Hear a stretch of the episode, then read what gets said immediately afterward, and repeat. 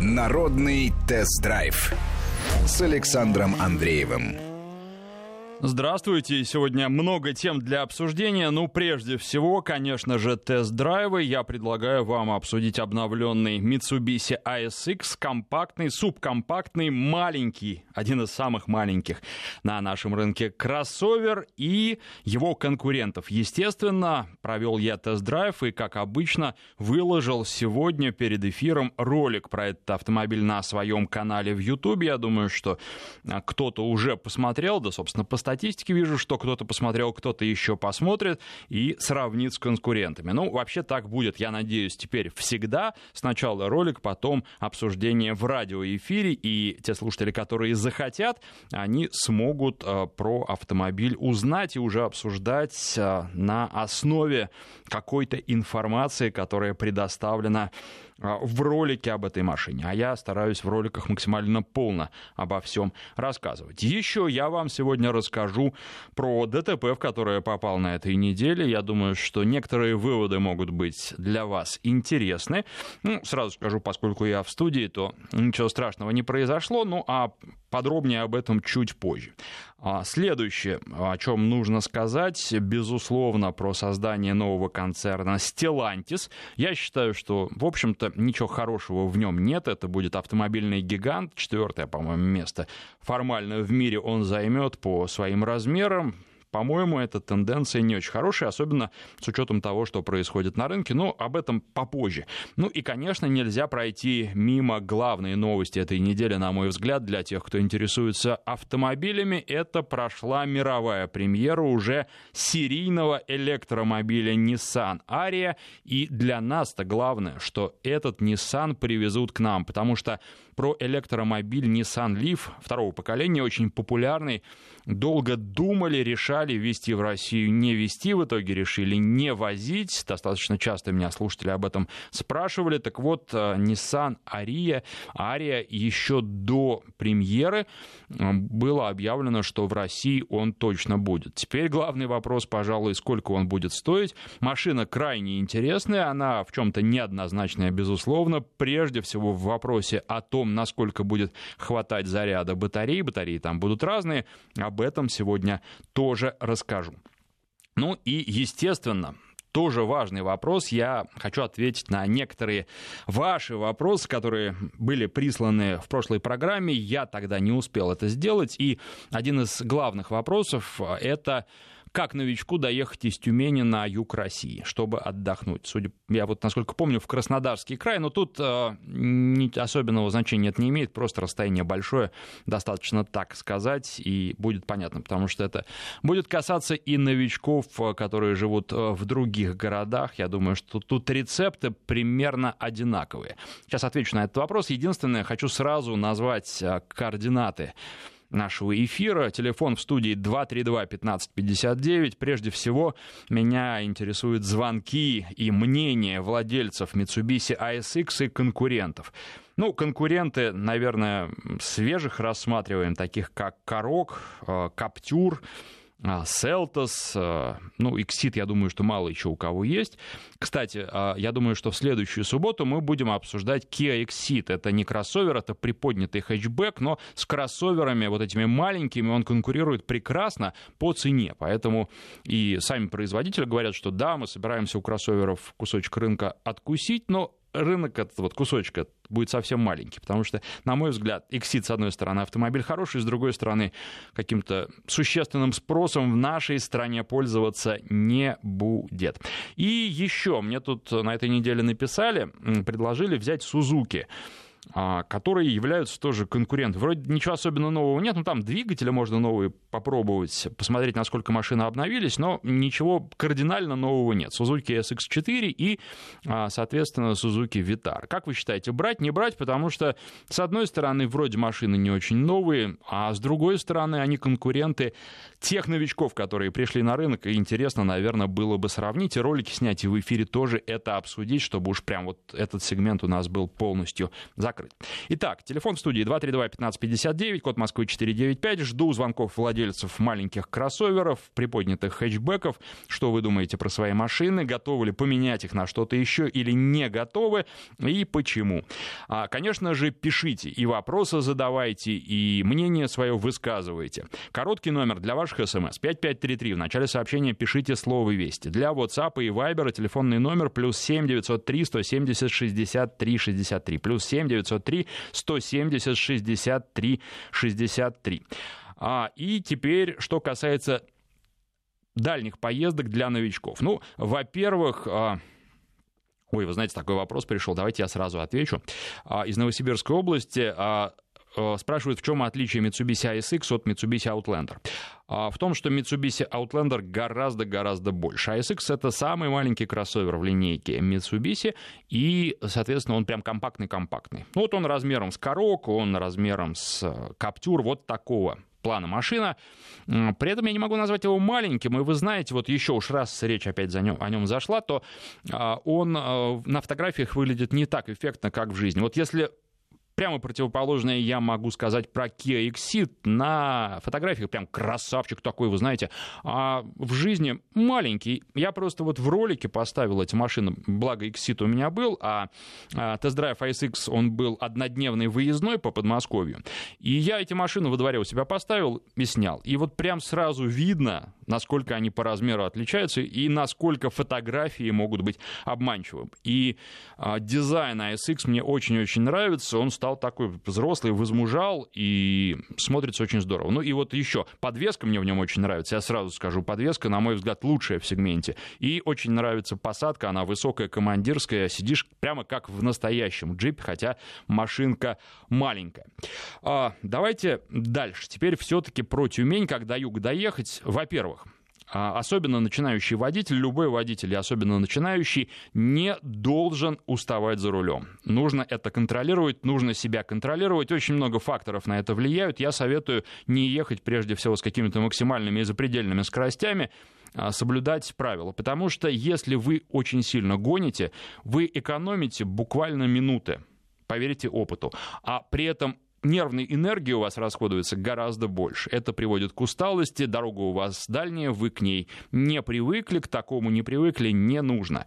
И а, вот еще, когда вы пытаетесь сэкономить, а, превышая скорость, дело в том, что когда вы останавливаетесь, наш мозг так устроен, что вам потом не хочется ехать. Если вы едете с нормальной скоростью, делаете остановку, то вы не очень устали. И Остановка и отдых на остановке занимает у вас не очень много времени. А если вы уже, ну, такое слово использую, наколбасились и ехали очень быстро, дубасили всю дорогу, то потом вам не хочется стартовать дальше. Вы откладываете этот момент, и в итоге на отдыхе теряете гораздо больше, чем вы а, сэкономили, когда вы превышали скорость. Во-вторых, расстояния не должны для вас быть запредельными.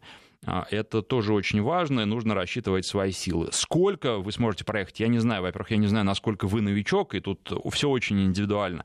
Но э, надо уметь свои силы трезво оценивать. Естественно, маршрут планировать с учетом того, что вы можете до какой-то точки и не доехать, и думать, а где вы остановитесь, если вы туда не доедете. То есть маршрут должен быть спланирован с разными вариантами. В-третьих, вы должны учитывать и то, что люди, которые едут с вами, особенно если есть маленькие человечки, они тоже люди, и детям трудно долго ехать. А, если взрослые могут потерпеть, то детям трудно долго ехать, и вот учет на это тоже должен быть. А дети, если они устали, они в машине начинают и шуметь, и отвлекать водителя, вы тоже будете от этого уставать, вы будете отвлекаться от дороги, и, естественно, это может привести к аварии, к очень-очень плохим последствиям. Поэтому нужно учитывать, чтобы все, кто с вами едет, едут, тоже были в нормальном, в адекватном состоянии. Факторов еще очень много. На самом деле, это тема для отдельной программы. И тут э, я бы с удовольствием послушал и советы слушателей, потому что э, думаю, что у многих есть свои рецепты и способы, это тоже классно. Поэтому э, может быть, одну из ближайших программ, тем более, что путешествие по России сейчас становится все более и более популярно. Ну а как путешествовать по России, если не на автомобиле? Это один из самых оптимальных способов, особенно сейчас, когда из авиации есть определенные сложности и затруднения. Многие, я думаю, что в аэропортах просто не хотят сейчас появляться. Так вот, э, я думаю, что стоит, может быть, эту тему обсудить. Ну вот такие рекомендации. Прежде всего, не доводить себя до исступления, не уставать слишком сильно. Лучше не доехать, чем э, не доехать потом капитально и попасть в аварию. Так, теперь по поводу... Э, ДТП, которое было. А, попал я в это ДТП на Cadillac XT6. Это большой кроссовер от Cadillac, а, который меньше, чем Cadillac Escalade, но второй в линейке по размеру. Я в аварии не виноват, собственно, уже все, протокол есть, и там никаких вопросов не было. Виновница аварии, собственно, и не говорила, что признавал, сразу признал свою вину, тут все было нормально, цивилизованно. Полицию ждали, вернее, оформление протокола в общей сложности 6 часов. И я должен, кстати, сказать спасибо большое сотрудникам ЦУДД, которые приехали на место, которые а, зафиксировали а, то, как мы стоим, вообще обстоятельства происшествия, и отправили нас на мобильный пункт ГИБДД, потому что звонки по номеру 112 ничего не давали вообще. То есть они фиксируют, что вот э, ты звонишь, раз звонишь, два звонишь, три звонишь, четыре звонишь, и ничего не происходит абсолютно.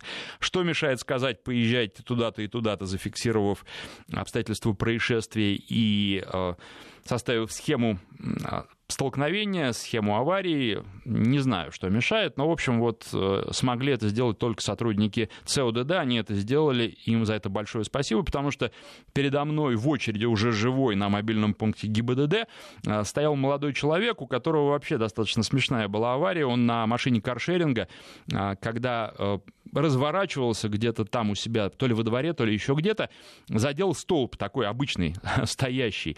И вот он на протяжении 10 часов эту аварию оформлял. То есть вот так вот. Я думаю, что 10 часов тоже не предел, судя по тому, что происходило.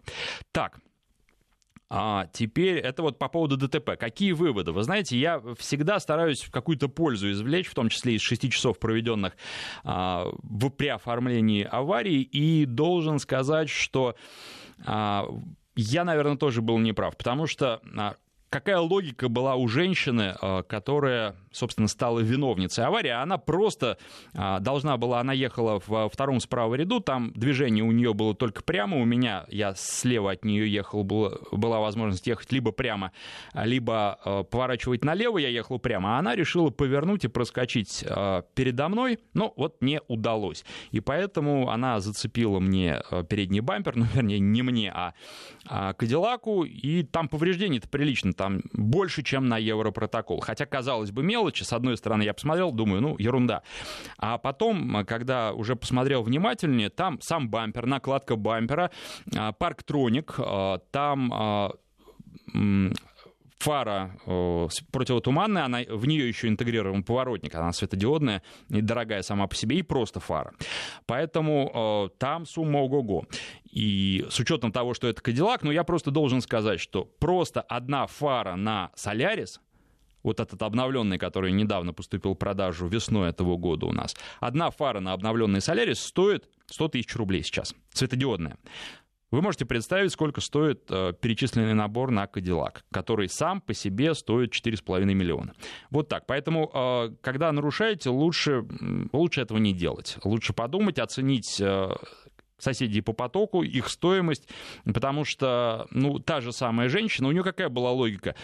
Она говорит, я всегда видела, что здесь нарушают, я постоянно тут езжу, никогда сама не нарушала, и меня раздражали вот эти люди, которые нарушают, а тут я торопилась, и дай-ка, я думаю, все нарушают, и я нарушу. А я на это не рассчитывал, честно говоря. Я знал тоже, я знаю хорошо это место, и я тоже знал, что тут нарушают. Но обычно, когда нарушают, это делают люди опытные, уж извините меня за а, вот такое. Но это правда жизни. И они делают это более-менее осторожно. А вот э, женщина поехала на все деньги, не имея опыта нарушений, судя по всему, она говорила правду, и не рассчитала, не проскочила, в итоге потеряла 6 часов. У нее там все страховки есть тоже, она, в общем, а, потеряет, наверное, финансово на страховке в следующем году, но не так уж много. Но, тем не менее, день был а, испорчен и у нее, и, в общем, я не могу сказать, что я очень сильно пострадал от этого, я всегда философски к этому отношусь и считаю, что такой опыт, он тоже полезен. Более того, хорошо, что ничего более серьезного не произошло. Ну вот, выводы. Во-первых, а, бывают на дороге ситуации, но все, наверное, это знают, но э, это еще одно подтверждение, когда от тебя ничего не зависит. Я успел нажать на педаль тормоза, но не успел предотвратить столкновение. Когда просто под тебя поворачивают, на это не остается времени. Во-вторых, а, тормоза у Кадиллака не очень хорошие. Это многие отмечают, вы можете почитать статьи, и это мне говорил и один из моих коллег, который буквально неделю назад купил себе, правда, не XT6, а XT5. И он говорит, вот неделю езжу, не могу привыкнуть к тормозам. Вот. И еще один вывод. А, все эти вот системы безопасности, которые есть, они, конечно, хорошие, но лучше жить без них и на них не рассчитывать. Потому что Кадиллак меня, я ездил на нем уже несколько дней до этого, до этой аварии, Кадиллак меня на протяжении нескольких дней мучил предупреждениями, увеличьте дистанцию, там, руки на руль. Ему не нравилось, по-моему, что я периодически одну руку с руля снимаю. По крайней мере, такое предупреждение периодически появляется, хотя так, что без рук я не езжу никогда. Но он говорит, возьмите рулевое управление на себя. Может, недостаточно твердо я руль держу, ему не нравится. Но вот здесь, казалось бы, ну возьми ты и затормози. Да, потому что у тебя тормоза ватные, в принципе, да их прожать быстро трудно.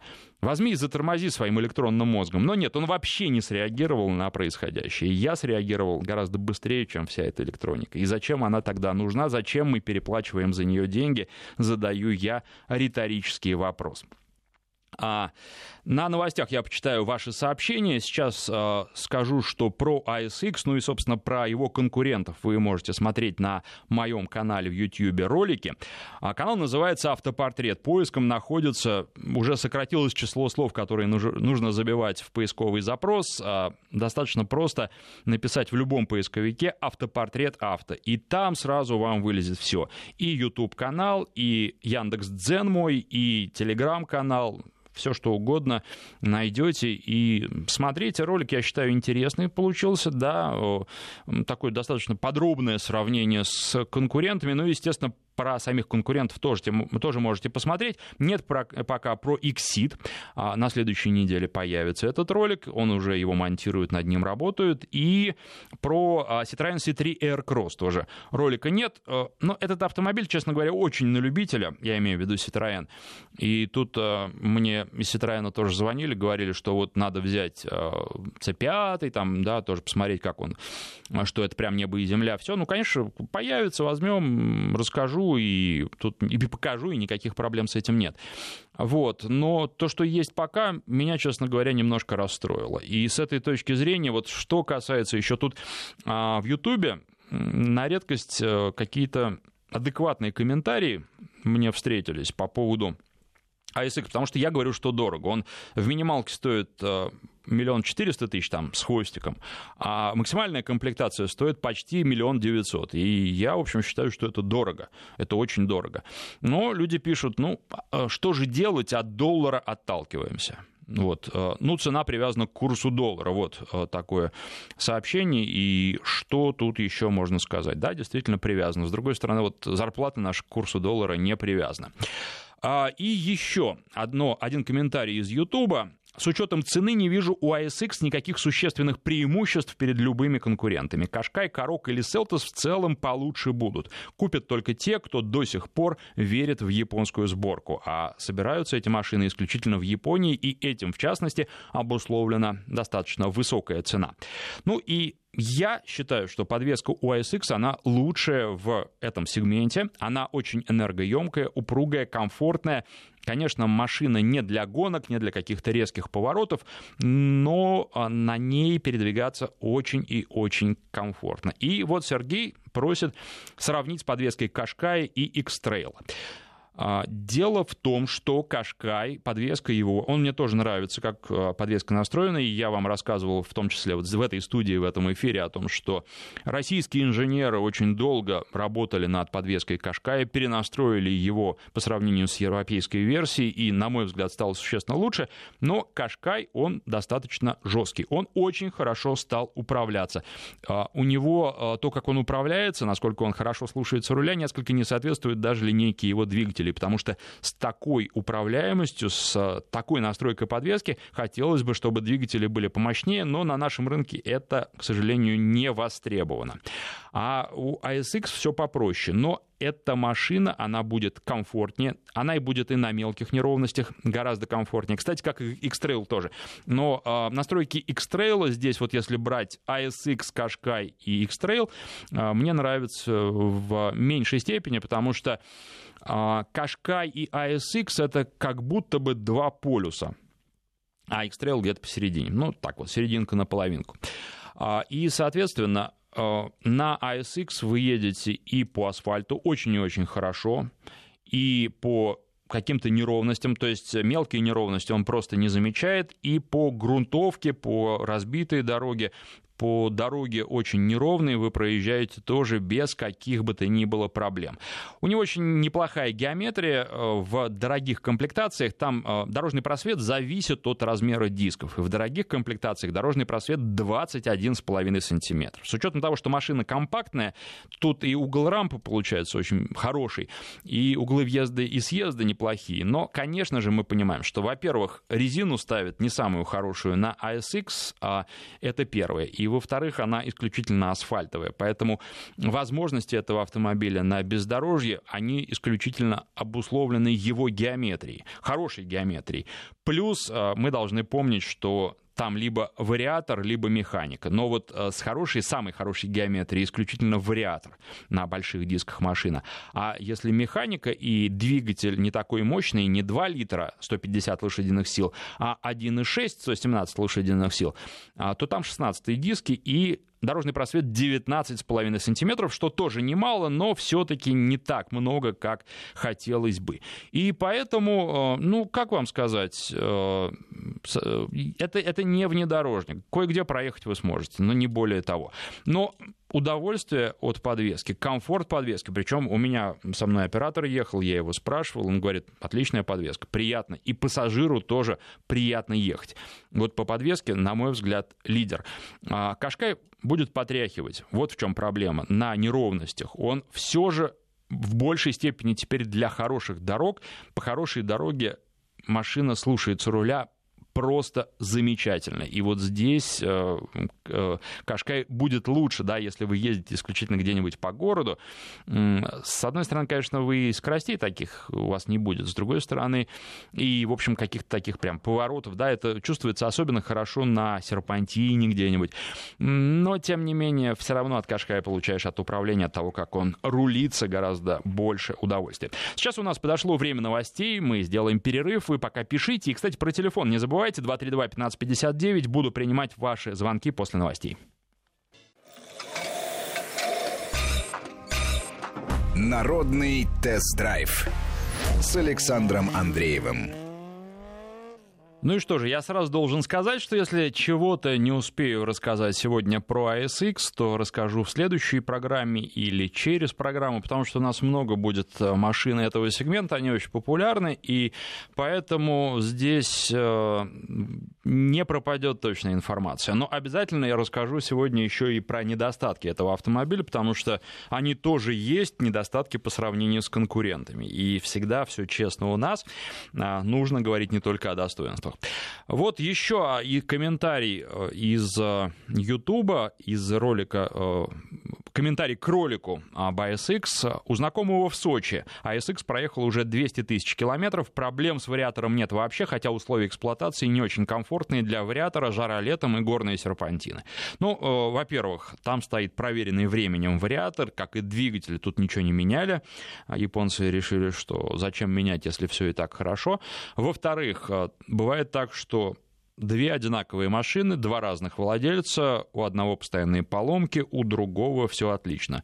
Очень важно в случае с вариатором, как он эксплуатируется, и как он обслуживается. Вариатор обслуживать обязательно нужно, даже если говорят, что нет. И менять масло нужно, если прям очень жестко его эксплуатируете, то лучше раз в 30 тысяч километров, если бережно, то где-то раз в 60 тысяч километров. Это обязательно нужно делать, даже если вам дилер говорит, что масло залили на весь срок службы, потому что если вы этого не будете делать, перегреете масло, оно потеряет свои свойства, стружка там будет, э, просто погибнет вариатор, безвременно, э, досрочно, хотя мог бы пробежать и 200 тысяч, и даже гораздо больше. Теперь, а, пришли очень интересные от вас вопросы, комментарии, поэтому давайте я почитаю. Ну и напомню, телефон а, прямого эфира 232-1559. Думаю, что кто-то пока дозвонится, потому что я тут один говорю, я могу до конца программы говорить, никаких проблем абсолютно нет. Но меня очень радуют звонки и ваши рассказы об автомобилях, поэтому звоните, пожалуйста, 232-1559, код Москвы 495. Хотя можно общаться и а, с помощью сообщений. Так, здравствуйте, очень крутой анонс, давно такого не было. Я надеюсь, что в дальнейшем собираюсь что, сделать так, что такие анонсы и дальше будут, и в программах будем обсуждать все, что вам интересно, и вы тоже ваши вопросы присылайте, потому что это здорово, и я, даже если я в этой программе не ответил, я постараюсь ответить в следующей программе, через программу а, на самые интересные вопросы, вот как, например, как новичку доехать до юга России, откуда-нибудь издалека.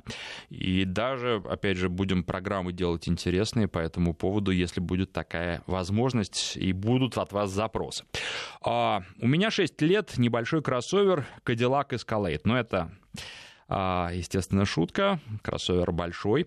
Менять ни на что не собираюсь, только если на новый Escalade. Вы знаете, я с одной стороны могу понять, потому что привыкаешь к машине, машина хорошая, тут э, но по городу мне на Эскалейде, честно вам скажу, некомфортно. Вот если межгород, то прекрасный автомобиль, тем более, что и расход у него получается вполне нормальный. Если на круизе ехать, то можно и где-то в 12 литров на сотню уложиться. Поэтому комфортный автомобиль, американцы этим хороши. И, с одной стороны, вас понимаю, но вот по городу ездить бы не стал.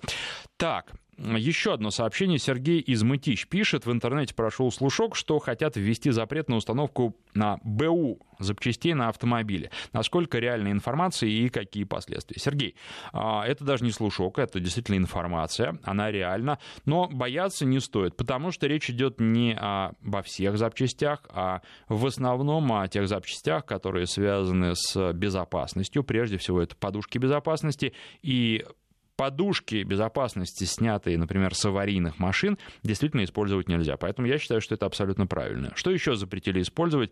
Разнообразные а, бывшие в употреблении датчики, которые тоже снимают со старых машин и переставляют на машины посвежее. И тоже, в общем, это оправдано, потому что у этих всех датчиков сейчас есть срок службы, и срок службы этот не так велик. Поэтому там э, не обо всех запчастях идет речь, речь идет о конкретном списке, и, по крайней мере, большая часть этого списка, она разумна.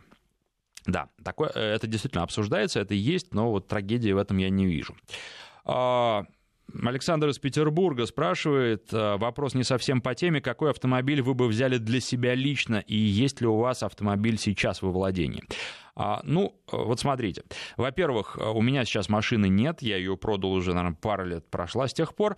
А, почему? Потому что моя машина не эксплуатировалась. Мне было безумно жалко, с одной стороны, э, продавать, а с другой стороны, было жалко, что машина стоит и не используется. Просто у меня на нее не хватало времени, потому что а, сначала я вроде ездил, там пытался ее выгуливать регулярно, потом делал это все реже и реже, и последний год она просто стояла, потому что постоянные тест-драйвы. И сейчас я думаю, что, наверное, это было бы даже не совсем этично покупать какую-то одну машину. Я думаю, и вот э, это одна из причин, по которым я завел YouTube-канал, я думаю проводить и длительные тесты, какие-то ресурсные тесты. Э, чем больше будет подписчиков, тем э, ближе будет такая возможность и такая реальность. И здесь я хочу развивать канал, развивать разные направления. Надеюсь, что вы мне в этом поможете. И вы помогаете каждый раз, подписываясь. Я выхожу из эфира, смотрю, как прибавилось подписчиков, и радуюсь этому. Автопортрет, э, находится он в поиске автопортрет авто по этим ключевым словам. Смотрите, подписывайтесь, комментируйте, вы мне этим очень помогаете. Поэтому вот э, какую-то одну машину, наверное, неправильно было бы мне покупать, тем более, что это была ну, просто какая-то реклама. Да, тем более, что я Честно вам скажу, я не могу назвать вот одну машину, на которой бы я хотел ездить. А, таких машин много, и мне как раз нравятся вот эти изменения. Я не сторонник каких-то дорогих машин. Мне нравится пересаживаться с одной на другую. Я долго к этому стремился, и я это получил вместе а, со своей авторской автомобильной программой. А, хороших машин очень много. И я вот на этой неделе ездил на Moscow Raceway, на треке, на гоночном треке, на Lamborghini Huracan Evo. Я совсем недавно вам про этот автомобиль рассказывал, я ездил на нем в городе, а потом совершенно внезапно для меня, меня еще на трек позвали. И, конечно, машина это меня поражает, потому что, э, ну, просто, вы знаете, она настолько хорошо настолько она послушна, настолько она здорово слушается руля, я имею в виду полноприводный вариант. Нам сначала обещали, что мы еще и на заднеприводном поездим, на РВД, но, к сожалению, не сложилось там по каким-то техническим обстоятельствам, только на полном приводе поездили. И максимальная скорость, э, до которой мне удалось разогнаться, была 250 км в час, а она была так ограничена, потому что впереди инструктор ехал и просто не давал быстрее ехать. Вот такое тоже бывает.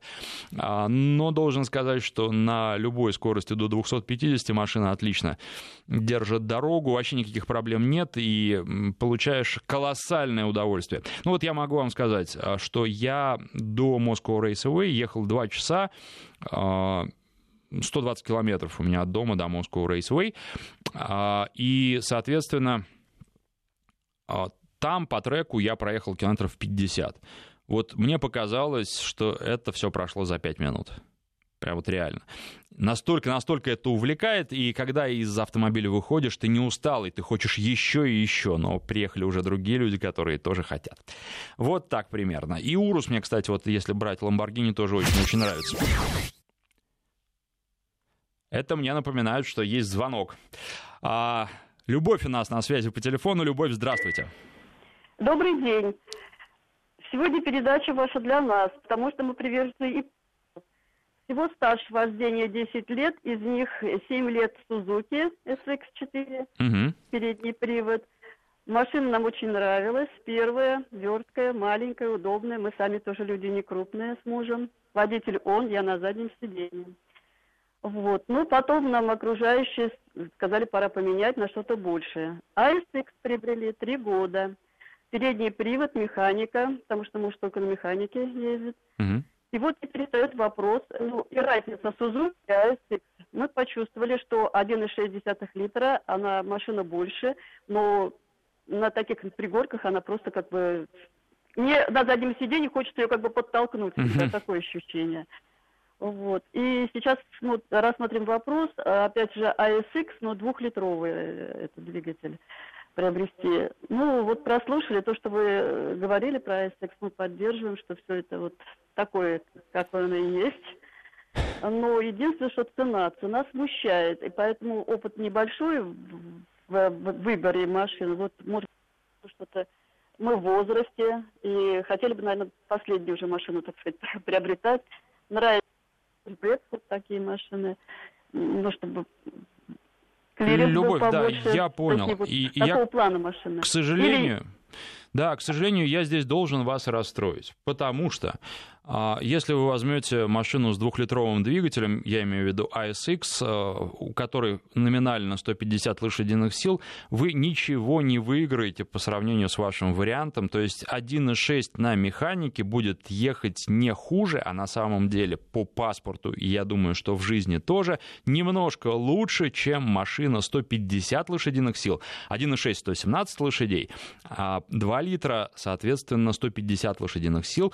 Но вот это сочетание этого атмосферного двигателя двухлитрового с вариатором, к сожалению, дает достаточно вялый эффект, и вам эту машину тоже будет э, хотеться с заднего сиденья э, толкать в горку. Если вам нужно больше динамики, я вам э, искренне советую попробовать Шкоду Корок. Там есть переднеприводный вариант, конечно, в горку он будет похуже ехать, но тем не менее, там есть полноприводный вариант. И что самое главное, Корок вы сможете купить. Тут вот, опять же, вот понравится вам салон, понравится вам внешний вид или не понравится, не знаю. После японской машины может и не понравиться. Подвеска может не понравиться в первую очередь Корок. Смотрите внимательно. Но вот по динамике он вам понравится гораздо больше, я э, гарантирую вам. И я вообще всегда выступаю за то, чтобы максимально полно рынок изучить, прощупать, попробовать все варианты.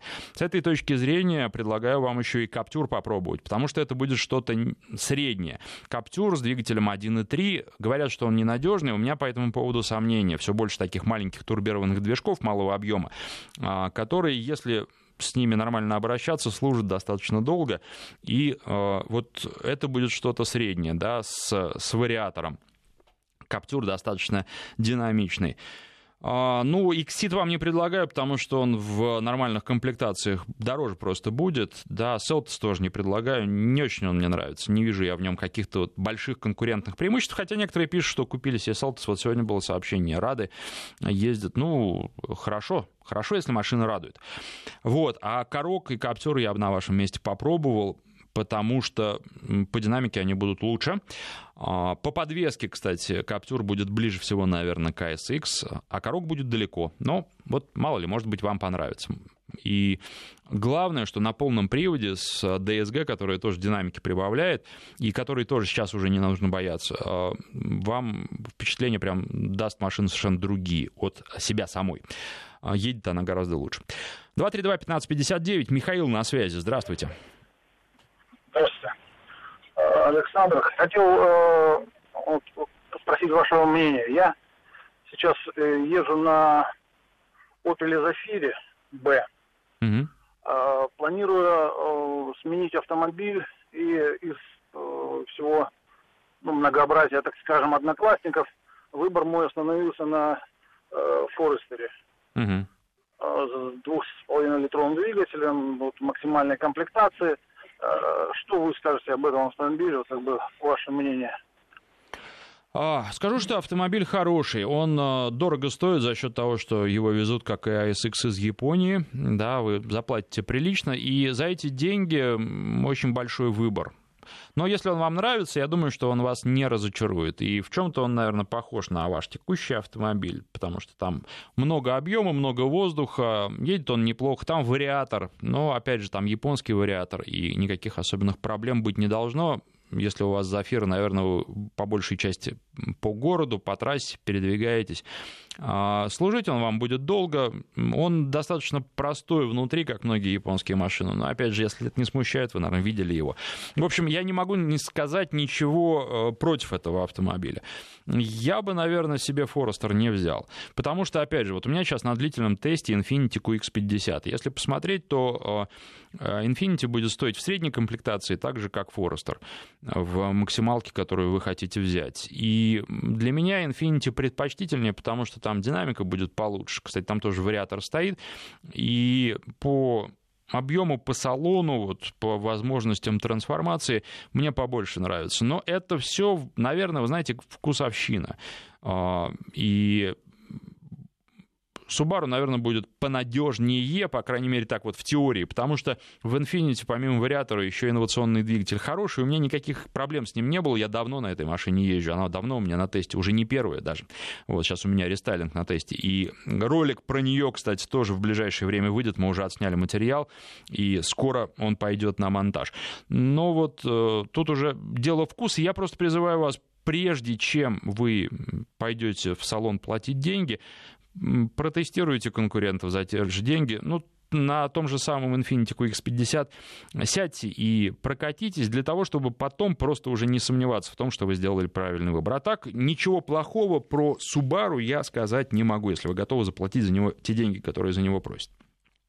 Теперь я обещал про новый концерн рассказать. Peugeot Citroën, Fiat, Stellantis он будет называться. И а, что я хочу сказать? Вроде как здорово, да, объединяются, больше возможностей будет, тем более на таком рынке, как сейчас. Вот я, честно говоря, боюсь таких монстров, потому что в этих монстрах очень часто одна голова с другой не может договориться, потому что в Фиате, что меня больше всего в Фиате привлекает?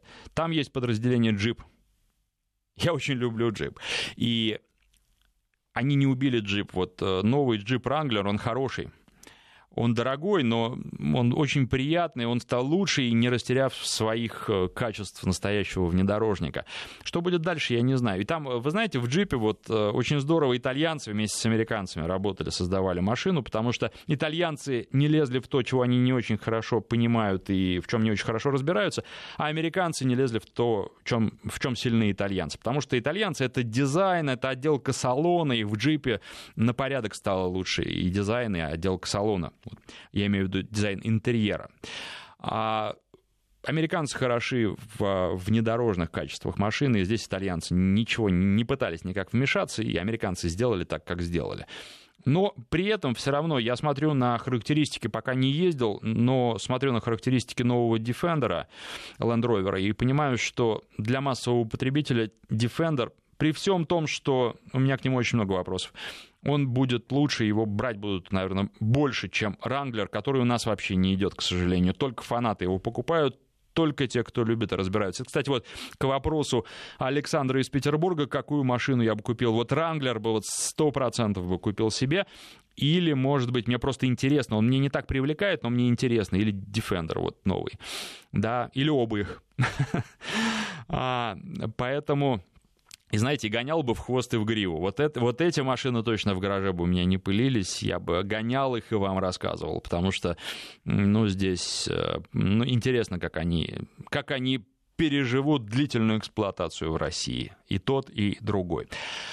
Вот так а, примерно. Давайте еще я почитаю пару сообщений, потом послушаем звонок Дмитрия, и у нас уже времени не так много а, остается. Так, Suzuki SX4 первого поколения, пробег 200 тысяч, 210 э, тысяч километров, очень доволен. Поменял бы только на новую генерацию, но очень дорого в хорошей комплектации. Возьмите на тест-драйв. Все, Евгений это пишет. Из Петербурга Евгений заметано. Беру, пишу прямо в понедельник, что давайте мне SX4, заодно и, наверное, Витару возьму тоже. И, соответственно, расскажу вам и ролик сниму. Обещает, кстати, Евгений ролик посмотреть, потому что тогда тем более я просто обязан взять. SX4. Павел пишет э, из Тульской области. Э, купил новый Селтос. В целом машина очень порадовала. Много различных нужных опций. Красивый внешний вид. Переживаю только за вариатор. Что можете сказать по этому поводу? А, дело в том, что могу сказать, по моим данным, проблема с вариатором действительно существует, а, но она не совсем такая. То есть, а, что там было? Там один блогер на тест-драйве выездном этот вариатор убил. Но дело в том, что тут вот все очень неоднозначно. Там проблемы, вот этот блогер, у него проблемы с машинами Kia возникали и с другими, да, и здесь просто уж все было очень как-то очевидно. Но, тем не менее, э, сложности тоже есть. Э, там Kia каким-то образом, технически я имею в виду, их решает. Машины были там предсерийные на тесте. И вот насколько все это решится быстро и не будет ли у вас проблем, я не знаю. Надеюсь, что не будет. Э, надеюсь, что все достаточно надежно. Но, тем не менее, вот да, там э, определенные технические вопросы. Причем там вопросы не к самому вариатору. Если вдруг у вас что-то с ним случится, вы сразу никуда дальше уже не надо ехать как это делают а, некоторые, вам нужно сразу остановиться и вести его в сервис. Вот так вот. И тогда делаете совершенно точно малой кровью. А, не пытайтесь его гонять, если вдруг он вам показывает, что плохо себя чувствует. 232-1559, телефон в студии, и на связи у нас Дмитрий. Здравствуйте. Добрый день. А, владелец с 2011 года. Общий стаж у меня получается 33 года. Э, механика 1.6, вот, 200 тысяч пробега. Угу. Машина, пол, машина полностью устраивает, особенно меня радует расход это расход, то есть при, норма, при спокойной эксплуатации менее 6 литров. Вот. Единственное, вот что мне не нравится, это низкий потолок. А сколько у вас рост? А? Рост какой у вас? У меня метр восемьдесят.